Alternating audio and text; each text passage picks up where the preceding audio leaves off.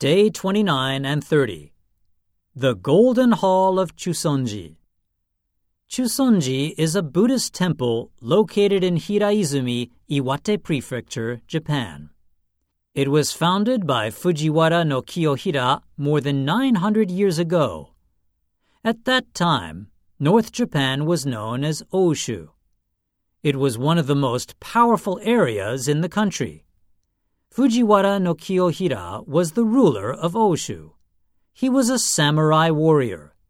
The Chusonji Temple contains a building known as the Konjikido, which means Golden Hall.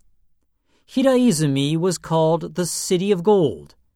The Golden Hall is made of wood, but it is completely covered with gold leaf.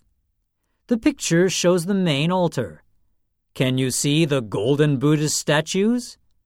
The Konjikido contains the mummified remains of Fujiwara no Kiyohira. It also contains more than 3,000 pieces of art from the Heian period. It lasted from 794 to 1185. Many of these pieces are national treasures and important cultural assets. Chusonji is very beautiful and historically important. It became a UNESCO World Heritage Site in June 2011.